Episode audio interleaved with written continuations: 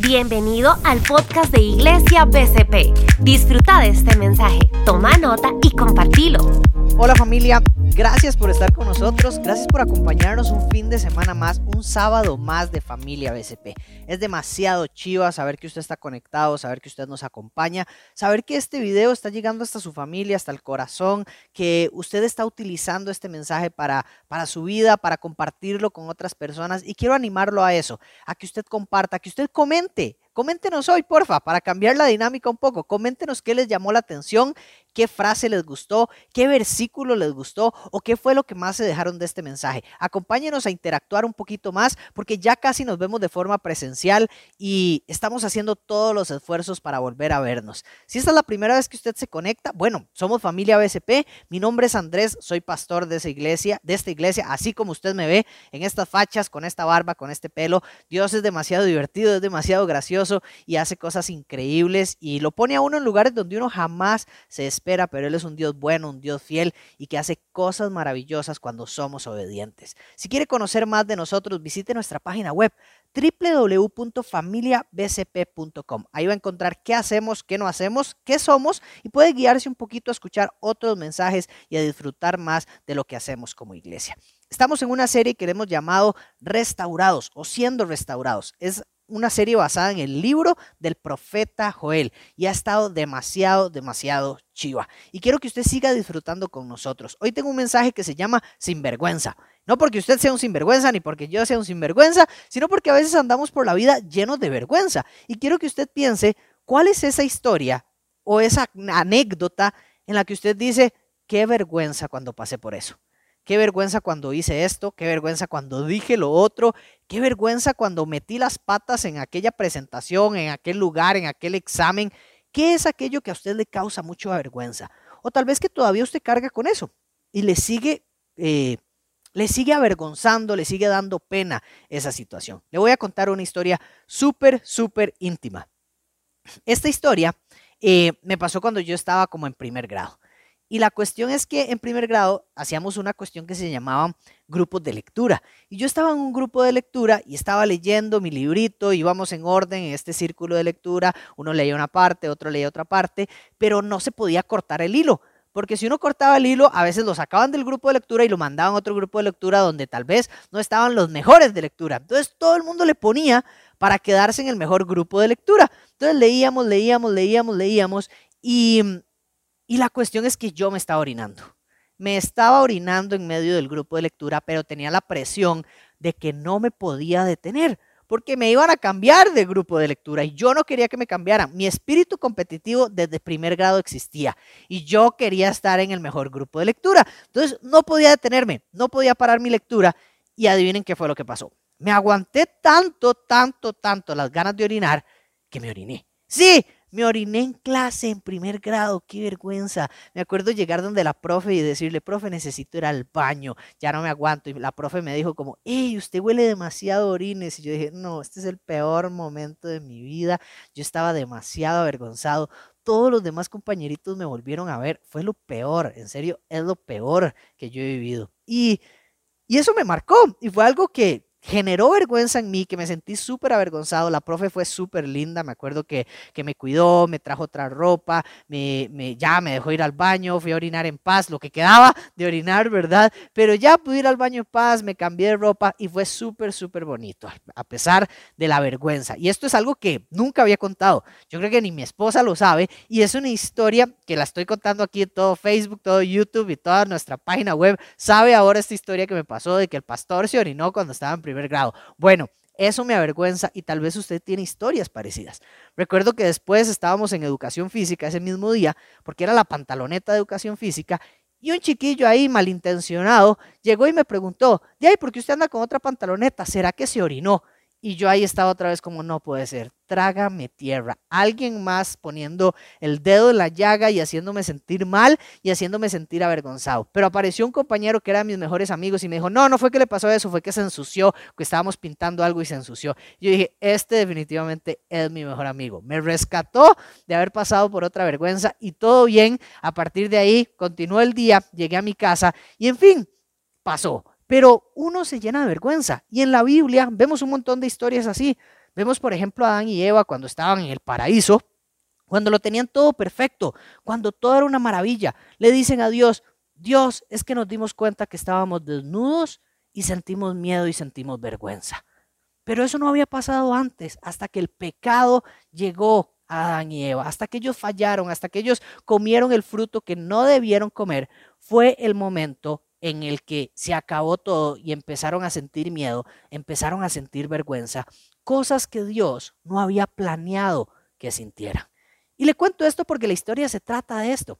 Israel ha pasado por un tiempo de vergüenza horrible, pero el Señor está por hacer algo maravilloso y ha ido preparando el camino para que entendamos que la restauración viene pronto y que seremos restaurados un día y que toda vergüenza, toda culpa, todo sufrimiento, todo dolor se acabará porque el Señor restaurará nuestras vidas. Entonces, acompáñeme a leer Joel capítulo 2 del versículo 18 al versículo 27.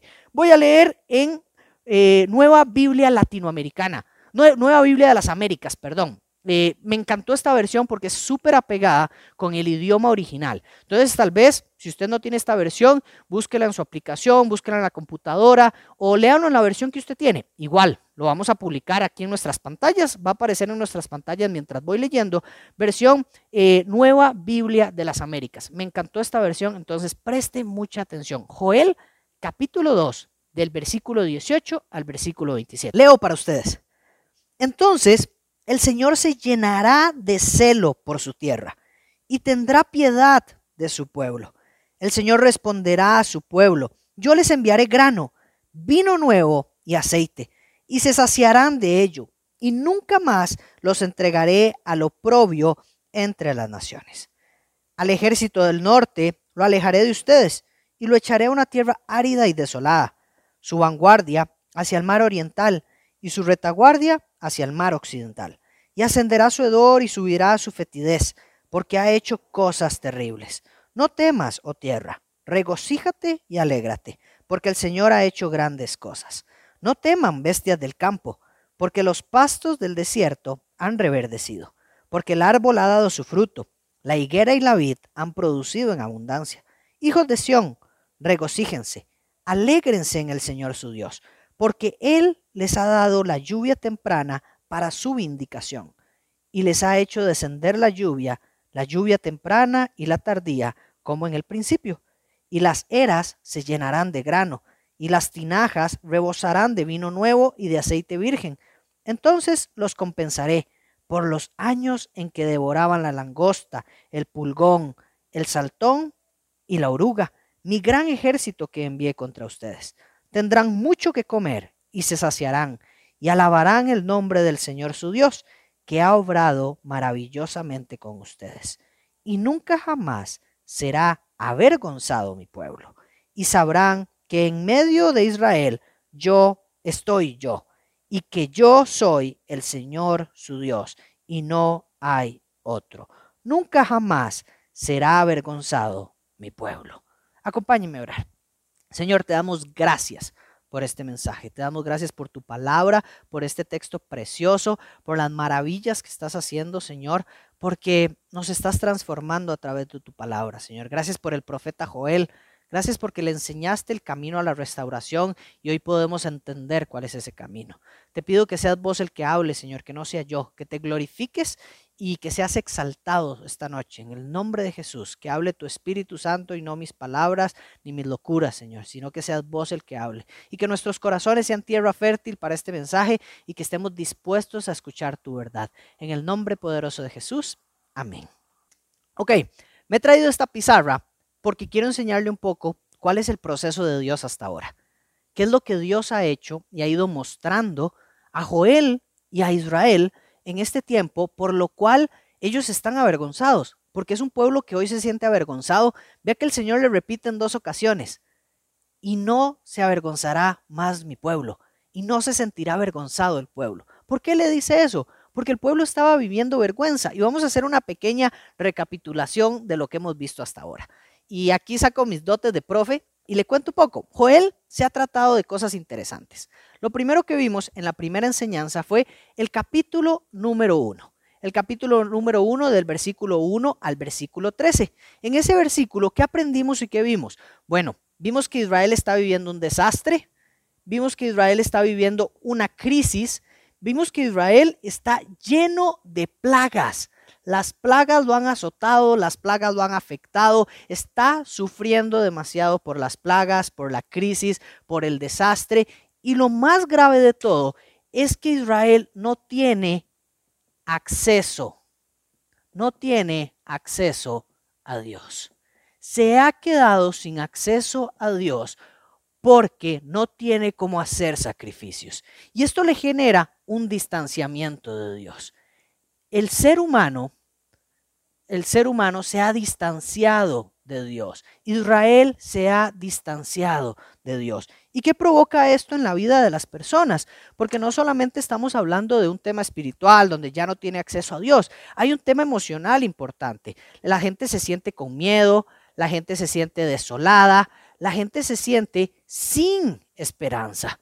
Y eso es importante para el pueblo, como el pueblo de Dios, el del famoso Dios está avergonzado, está con miedo, está desolado, está desesperanzado, está lleno de culpa, está solo, está triste y tal vez está su situación hoy. Tal vez usted se encuentra en este punto hoy, lleno de miedo, lleno de culpa, lleno de vergüenza, lleno de soledad, lleno de tristeza, siente que no tiene acceso a Dios. Y esa es la primera parte de lo que hemos visto del profeta Joel. En la segunda parte, hay algo interesante y es que en el capítulo 1, del versículo 14 hasta el versículo 20, Joel empieza a enseñarle al pueblo cuál es el camino. Y le dice, hay una forma de que Dios nos escuche. Y esta forma es con ayuno, con oración y con comunidad. Tres elementos importantísimos. Ayuno, oración y comunidad. Y dice Joel, Tal vez Dios, tal vez el Dios Todopoderoso nos escuche. Tal vez nos escuche nuestro Dios si nosotros ayunamos, si nosotros oramos, si nosotros clamamos en comunidad. Y entonces, ¿qué empieza a ver en el pueblo? Bueno, las personas empiezan a llenarse de fe, empiezan a llenarse de esperanza y empiezan a darse cuenta que hay un camino a la restauración. Hay una forma de ser restaurados. Hay un camino para ser restaurados.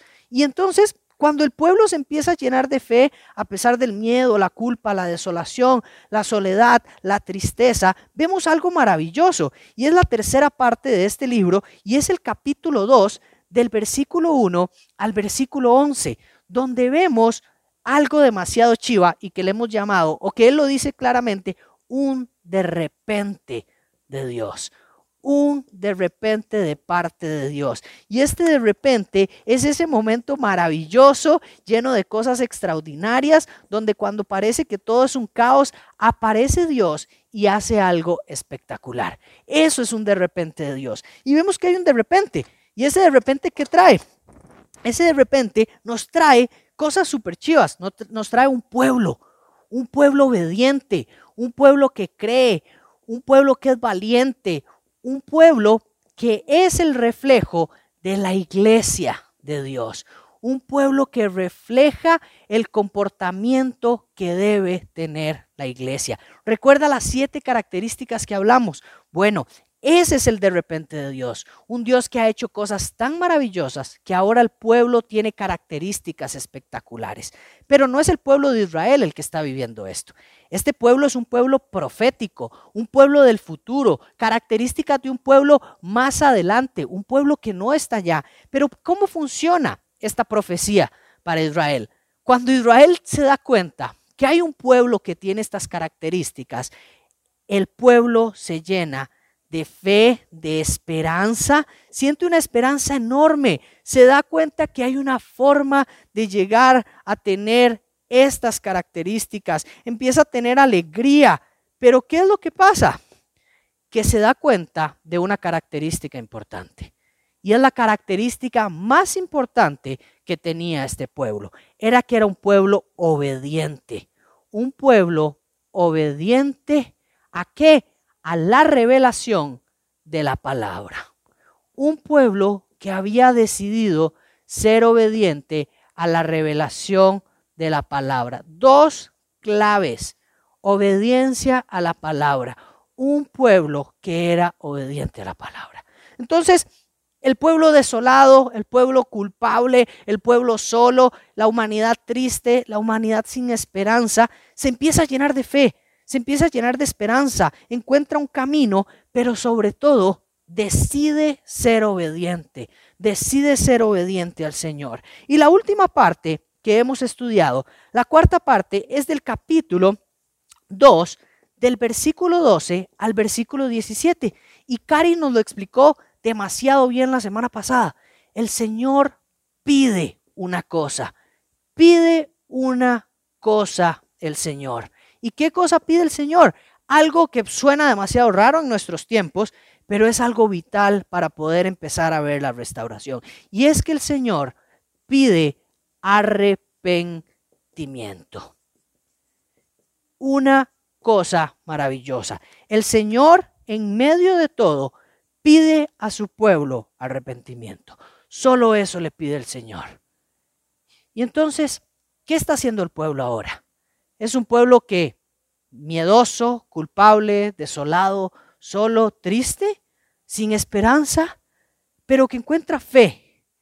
Y que cuando tiene fe, y que cuando decide ser obediente, y que cuando tiene un arrepentimiento genuino, el Señor con su gracia maravillosa empieza a borrar absolutamente todo lo que genera miedo, todo lo que genera desastre, todo lo que genera caos, todo lo que genera tristeza y empieza a hacer una página en blanco nueva, una nueva historia donde borra toda la vergüenza, toda la culpa, todo el dolor, toda la desesperanza y es lo que vemos en esta quinta parte, capítulo 2, del versículo 18 al 27, vemos al Señor traer res restauración a toda la humanidad, restauración al pueblo,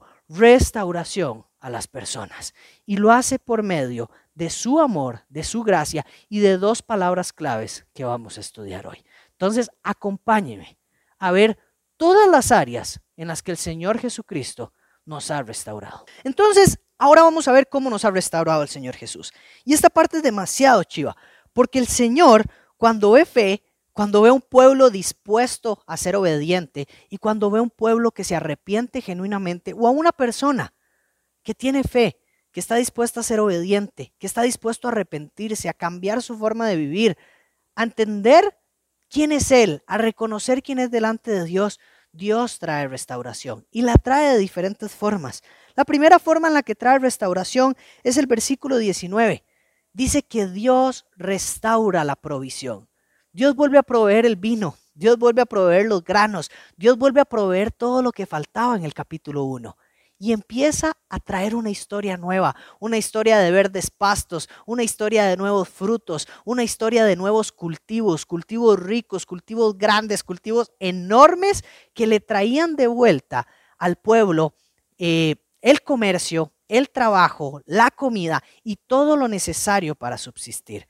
Esta es la primera restauración que vemos de parte de Dios. Y yo sé que estamos en tiempos donde queremos ver la restauración de la provisión. Queremos que Dios provea como nunca ha provisto, porque nuestro mundo, nuestro país y nuestra familia seguramente lo están necesitando. Tal vez usted es una familia que o una persona que hoy, hoy ha visto que su salario lo han rebajado a la mitad o lo han rebajado al 25%, o lo han despedido y no tiene trabajo y está buscando la forma de generar ingresos. Quiero decirle algo, el Señor restaura la provisión. El Señor se encarga de restaurar la provisión. El Señor va a hacer algo milagroso en su vida y va a restaurar la provisión. Porque el proveedor de su casa no es usted. El proveedor de su casa no es su esposa. El proveedor de su casa no es su trabajo. El proveedor de su familia no es ese gran trabajo que usted tiene. No es ese gran emprendimiento. No es la idea maravillosa con la que usted vende millones de millones de dólares. No. el proveedor suyo siempre ha sido Dios. Y aunque usted le ha dado la espalda, y aunque usted ha creído que es usted el proveedor, Él siempre ha sido misericordioso, fiel, y es quien ha provisto absolutamente todo lo que usted tiene hoy. Él quiere restaurar esa provisión. Toda cosa buena viene de Dios. Su trabajo, su comida, su familia, todo lo bueno que usted tiene alrededor suyo es un regalo de nuestro Padre Celestial. Y aún siendo pecadores, Él nos da buenos regalos. Él cuida de nosotros. Él es su proveedor. Él es quien le da a usted absolutamente todo. Confíe en Él. Confíe en su provisión. Confíe en su amor. Él tiene cuidado de ustedes. La segunda forma, como veo al Señor restaurando al pueblo, es que Él restaura el nombre, Él restaura la identidad del pueblo. ¿Por qué restaura la identidad? Hay una, una, palabra interesante en el versículo 19 y es oprobio. Yo diría, esa palabra nunca la he escuchado. Bueno, oprobio significa burla. Israel era la burla de todos. Israel era de quien se burlaban, de quien se reían, ese chiquito que se había orinado los pantalones y que la gente se burlaba de él. Bueno, ese era Israel, de aquel quien se burlaban, el, el asmerregir de toda la zona, porque el supuesto pueblo de Dios está viviendo en miseria. Imagínense la, la, escena, imagínense conmigo esto. Eran el asmerreír y el Señor les dice, nadie más se burlará de ustedes, ninguna nación se burlará de ustedes. Ustedes no serán más el oprobio de las naciones. Y eso también es para usted. Usted no será más la burla de nadie. Usted no será más eh, el hazme reír de absolutamente nadie. Porque su identidad ahora está en Cristo. Porque su identidad está en el valor del Señor Jesús, está en el valor del Hijo de Dios, está en el valor de cada gota de sangre derramada en la cruz del Calvario. Ese es su nuevo valor. Usted no es sus errores, usted no es sus, sus, malas decisiones, usted no es la culpa, usted no es la vergüenza, usted no es la infidelidad, usted no es la pornografía, usted no es eh, las relaciones sexuales fuera del matrimonio, usted no es el abuso, usted no es nada de eso.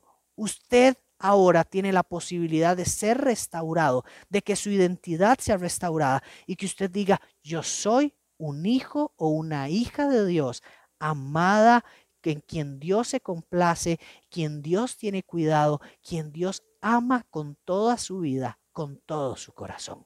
Esa es su identidad. La palabra de Dios dice que somos nuevas criaturas en Cristo. No significa que somos una mejor versión de nosotros mismos, sino que somos una versión totalmente nueva. Ahora somos nuevos. Lo viejo ya es pasado, ya no es vida. Ahora somos nuevos, somos hijos de Dios y estamos escondidos en esa maravillosa cruz de Cristo. Aproveche ese nombre.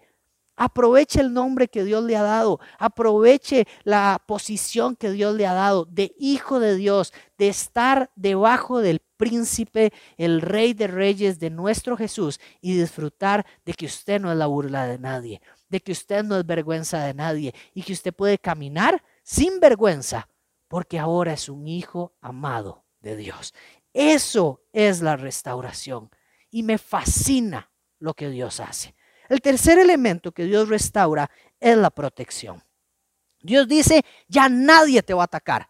Ninguno de los ejércitos, ni al norte, ni al sur, ni al este, ni al oeste, los alejaré absolutamente a todos. Nadie te hará daño. Yo te protegeré. Esa es la sangre de Cristo. La sangre de Cristo trae protección a nuestra vida. Dios ha restaurado la protección. A veces queremos ser protegidos, cuidados, pero tomamos las peores decisiones y eso no tiene sentido. Es como que yo, que usted quiera cuidar a sus hijos, pero que sus hijos no quieren ser cuidados y quieren andar por todo lado y nunca llegan a la casa y no duermen en la casa, o que tal vez usted es ese hijo que quiere la protección de su papá, pero al, o de su mamá, pero al final de cuentas usted eh, maneja muy tarde en la noche, eh, maneja su carro borracho, eh, consume cosas que no debe consumir, anda viendo cosas que no debe ver, se porta malísimo, no estudia, no le ponen el trabajo, pero usted quiere la protección. No tiene sentido. Uno no puede tener la protección del Padre si vive alejado del Padre para disfrutar de la protección del Padre y de la restauración de esa protección, yo debo arrepentirme y vivir en obediencia y disfrutar de la bendición de la protección que Él tiene para nosotros. Él tiene protección del enemigo para nosotros. Él quiere protegernos de cualquier ataque espiritual, Él quiere protegernos de cualquier ataque humano que podamos vivir, Él quiere protegernos de las distintas circunstancias a las que nos podemos enfrentar. Y aunque a veces hay pruebas que aparecen, no significa que su protección es que no va a haber ni una sola prueba. No, van a llegar pruebas, pero vamos a prevalecer en medio de la prueba porque somos protegidos por nuestro Señor Jesucristo. Y Él ha restaurado esa protección. Antes de Cristo no había protección para nosotros. Estábamos expuestos, como dice Romanos, estábamos abandonados a nuestra propia suerte. Pero ahora con Cristo somos protegidos y guardados de todo mal y ya no estamos a nuestra propia suerte, sino estamos al destino que tiene Cristo, que es de un reino de sacerdotes para nosotros. Esa es nuestra historia. Eso es vivir la restauración. El otro elemento que Dios restaura es demasiado bonito. Y si usted es medioambientalista o le encantan los animales, esto le va a fascinar. Porque el Señor dice, tierra no temas, yo te restauraré. Animales del campo, no teman. Ya los pastos están de nuevo verdes. Ya pueden ir a comer otra vez todo como lo comían antes. Tierra no teman, animales no teman. El Señor restaura la tierra. El Señor restaura los animales. El Señor restaura toda su creación. Porque todo lo que Él ha creado, Él lo ama.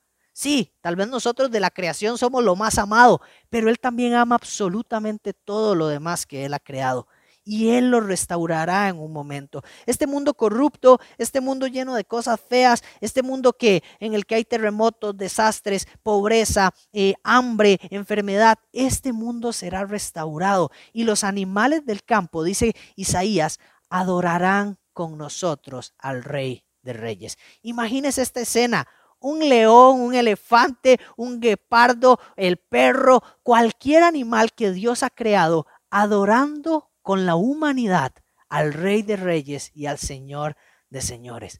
Esto es una imagen espectacular, pero era lo que vivían Adán y Eva en el paraíso. Y el Señor restaurará eso y nos traerá o nos llevará de vuelta a ese lugar maravilloso y perfecto de armonía completa entre la tierra, los animales y la humanidad hay restauración de absolutamente todo. La restauración de Dios no es a medias. A Él no se le escapa nada y es una restauración completa y extraordinaria. Además de, restaurar, el versículo 23 nos enseña una palabra maravillosa.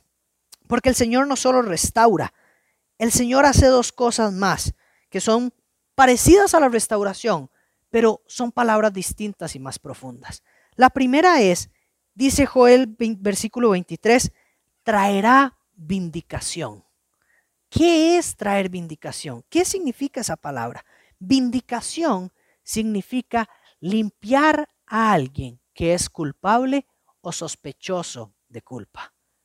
El Señor no solo restaurará la provisión, el Señor no solo restaurará su identidad, el Señor no solo restaurará la protección, no solo restaurará la tierra y los animales, el Señor limpiará toda mancha de culpa, toda mancha de maldad, toda mancha de dolor que hay en nuestro corazón.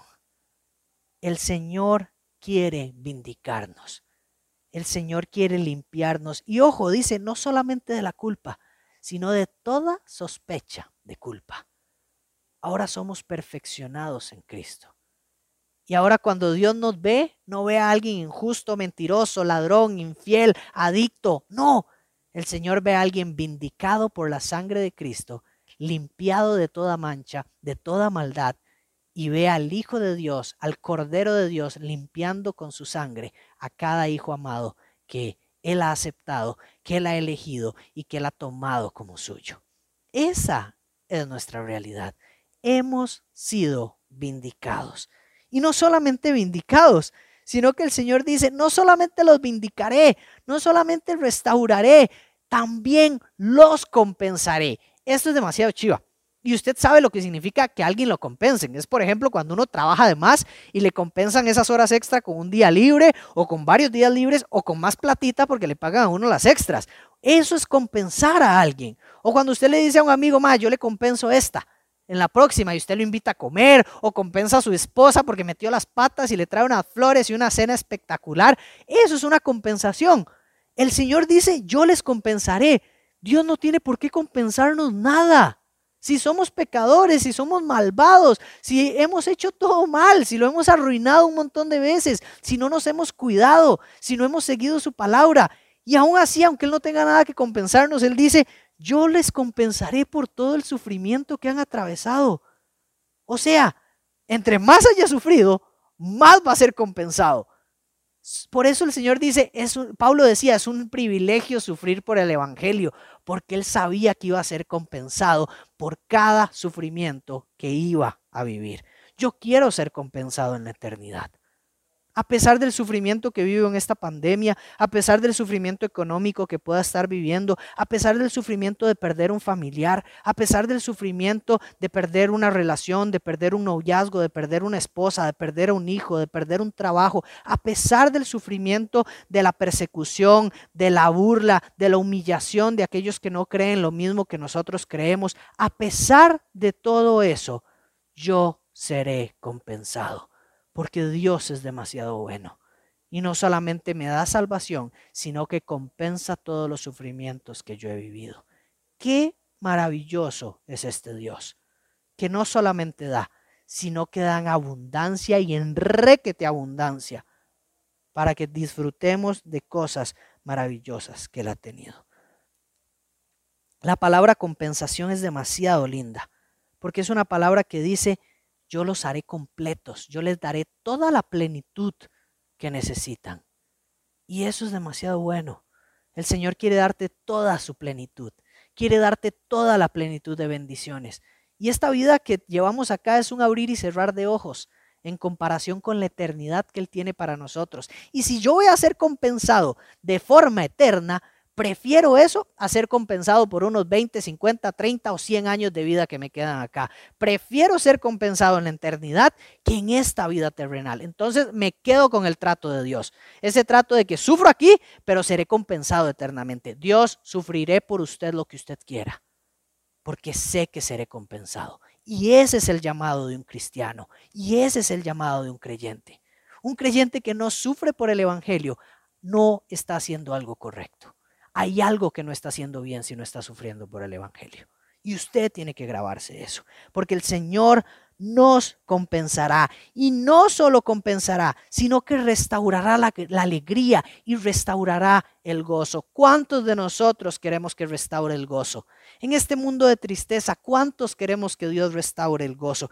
Y me encanta la palabra que viene ahí, porque dice regocíjense.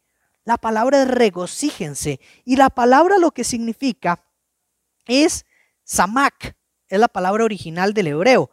Y lo que dice es algo en lo que tengo placer. O sea, regocijarme no es gozar ni andar contento, es algo que me hace sentir placer.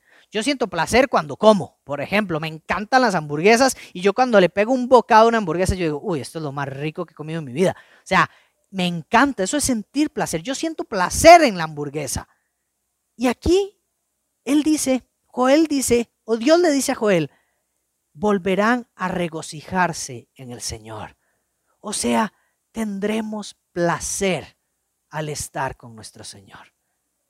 Tenga placer cuando está con el Señor. Cuando usted lee su Biblia, cuando usted ora, cuando usted hace un devocional, cuando usted escucha este mensaje o cuando adora a Dios, usted no está haciendo cualquier cosa usted está teniendo intimidad con el Dios Todopoderoso, el Dios que restaura y que sana. Y usted puede tener placer, sentir placer y disfrutar de ese tiempo como lo más placentero que hay en su vida.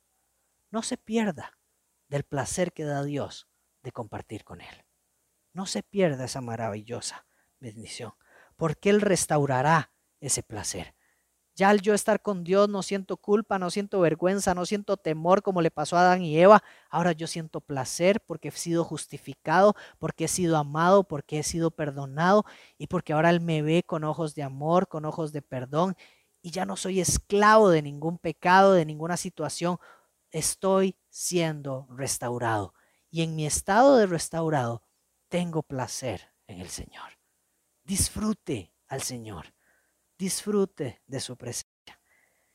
Y después de analizar todo esto, después de ver todo lo que el Señor hace por nosotros, toda esta restauración maravillosa, restaura la provisión, restaura mi identidad, restaura la protección, restaura la tierra, eh, me vindica, me compensa, restaura el gozo. ¿Qué más le puedo pedir al Señor? Es toda una maravilla, es el combo perfecto, es un plan chivísima y es tan fácil de aceptar este plan. Es tan fácil de vivir este plan. Pero me surge una pregunta. Y mi gran pregunta es, ¿por qué Dios hace este negocio con nosotros? ¿Por qué Dios hace este negocio donde parece que no tiene nada que ganar? Si nos restaura, nos compensa por, por, cosas malas, porque hemos hecho mal, porque hemos vivido en maldad, porque hemos vivido en pecado, porque hemos metido las patas. ¿Cómo me va a compensar? ¿Cómo me va a vindicar? ¿Por qué Dios hace eso? Si usted fuera eh, un asesor de Dios, estoy seguro que usted le diría, Dios, ese negocio no suena bien. Usted está dando todo por una gente que no da nada. Usted está dando todo por gente que desobedece. Y ese sería nuestro pensamiento si fuéramos asesores de Dios. Seguramente yo le diría a Dios, no se meta en esa bronca. Es un mal negocio. No es una buena inversión. Y ahí nace mi pregunta, ¿por qué Dios hace esto? Y la respuesta nos la da Joel en el versículo 18. El primero de todos los versículos que hemos leído hoy es la respuesta. Dice, llenará de celo, el Señor se llenará de celo por su tierra y tendrá piedad de su pueblo. Hay dos cosas que mueven al Señor. No son sus acciones, no son sus lindas palabras, no es su perfección, no es su religiosidad. No. Al Señor lo mueven dos cosas, el celo y la piedad. Y usted diría, ok, entiendo que el celo y la piedad, pero ¿qué rayos es el celo y la piedad? Porque yo he escuchado que celar es malísimo que ser celoso es lo peor, que es alguien tóxico, como dicen por ahí, que el tóxico es celoso. Y yo digo, no creo que si Dios me está restaurando de esta forma sea alguien tóxico. ¿De qué se trata ese celo? El celo que aparece, que aparece en la palabra de Dios es un celo muy distinto al que nosotros utilizamos. La palabra es maravillosa y la palabra en realidad lo que significa es, tiene un montón de significados y quiero leérselos todos porque no necesita explicación, cuando le doy el sentido o el significado a esta palabra celo. Dice que celo es cuidado, diligencia, esmero que alguien pone por algo, interés extremado, interés extremado y activo que alguien siente por una causa o por una persona. Y esta es mi definición favorita. Escuche, ardor apasionado por la persecución de cualquier cosa. Ardor apasionado. Los hebreos utilizaban la palabra celo también como para hervir. O sea, es un amor que hierve, es una pasión que hierve. Y dice, en general, el seno, el celo es un afán de deseo, de lograr obtener algún objeto que puede manifestarse a favor de cualquier persona. Es pasión, es fervor, es ardor, es entusiasmo, es una emoción intensa que atrae, es una acción que atrae. Eso es lo que mueve al Señor.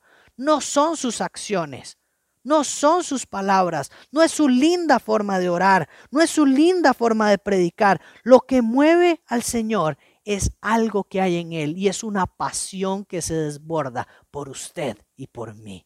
Él está apasionado con nosotros. Él tiene un ardor apasionado que nos persigue A pesar de que nos escondamos en bares, en lugares horribles, en prostíbulos, en la pornografía, en infidelidad, en nuestra guarrial que hemos hecho después de tantos años, a pesar de que nos sigamos escondiendo ahí, el amor de Dios y el celo de Dios nos persiguen hasta ese lugar y nos sacan de ahí y nos restauran por su piedad. Y esa es la segunda palabra. Y piedad dice que es un sentimiento de sufrimiento o compasión excitado por las angustias de otra persona. El Señor siente el sufrimiento. Al Señor le duele que estemos en angustias. Al Señor le duele que estemos metidos en todas las tonteras en que nos metemos. Y entonces por su piedad, Él se mueve. Dice que la piedad no es solamente compasión. La definición dice que es una compasión acompañada de algún acto de caridad o de benevolencia.